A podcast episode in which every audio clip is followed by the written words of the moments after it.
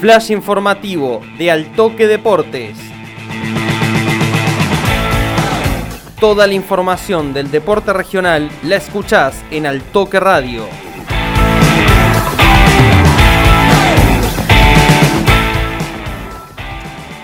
Buen día, buen lunes, comunidad de Altoque Deportes y Altoque Radio. Estamos en un nuevo flash informativo para repasar lo que dejó el cierre de la primera fase del torneo oficial femenino Mercedes Luna. Se disputó este domingo la fecha 15, que es la última jornada de la primera fase clasificatoria y quedó todo definido para la segunda mitad de año.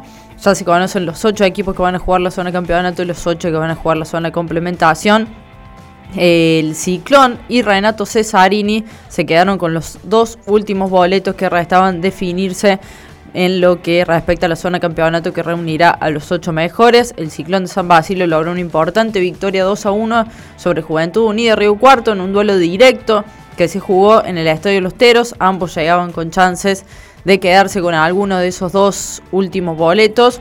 Y bueno, fue el Ciclón el que se quedó con el triunfo y que confirmó pasaje al selecto grupo. El elenco de San Basilio ocupó la séptima colocación con 18 puntos en 14 partidos. Por otro lado, Renato Cesarini goleó 5 a 0 Santo Paula en el estadio Blas Mariscotti y gracias a las dos últimas victorias y a otros resultados que se dieron, la derrota específicamente Sportivo Municipal, se metió en la zona campeonato. Las naranjas se aferran al octavo puesto, superando por una unidad, como dijimos, a las comunales de Sportivo Municipal que ya vamos a repasar, perdieron su partido y se quedaron sin chances de meterse entre los ocho mejores. En la cima, nada cambió. Universidad Nacional de Río Cuarto goleó 4-0 Centro Social en las higueras y finalizó como líder absoluto.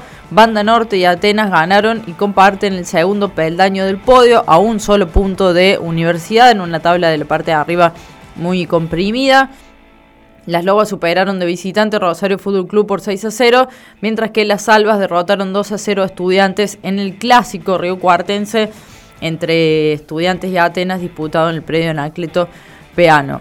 Ateneo Vecinos doblegó Sportivo Municipal, aprovechó la fecha libre de San Martín para trepar a la quinta colocación Cerrando una gran primera fase, las tricolores impusieron 2 a 0 en casa y postergaron a las comunales de acceder entre los ocho mejores conjuntos. Y como decíamos, bueno, San Martín había, tuvo fecha libre, por lo tanto, con la victoria, Teneo Vecinos lo superó y quedó quinto en la tabla. San Martín finalizó sexto, el Ciclón séptimo y Renato Cesarini octavo, que son los ocho primeros equipos, los ocho que se metieron en la zona campeonato.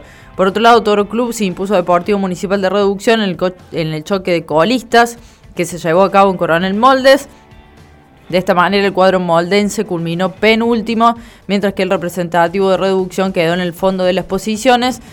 Ambos equipos, con el resto de los, los otros seis que no clasificaron, como decíamos, disputarán la zona complementación, mientras que los ocho mejores, los ocho primeros de esta tabla, van a jugar la zona campeonato en búsqueda del título oficial.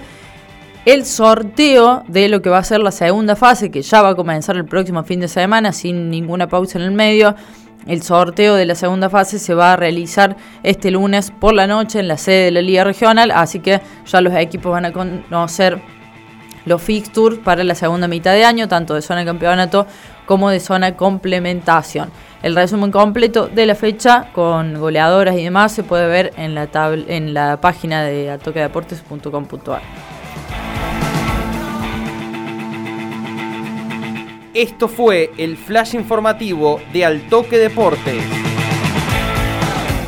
Seguí prendido a la radio y para más información ingresa en www.altoquedeportes.com.ar.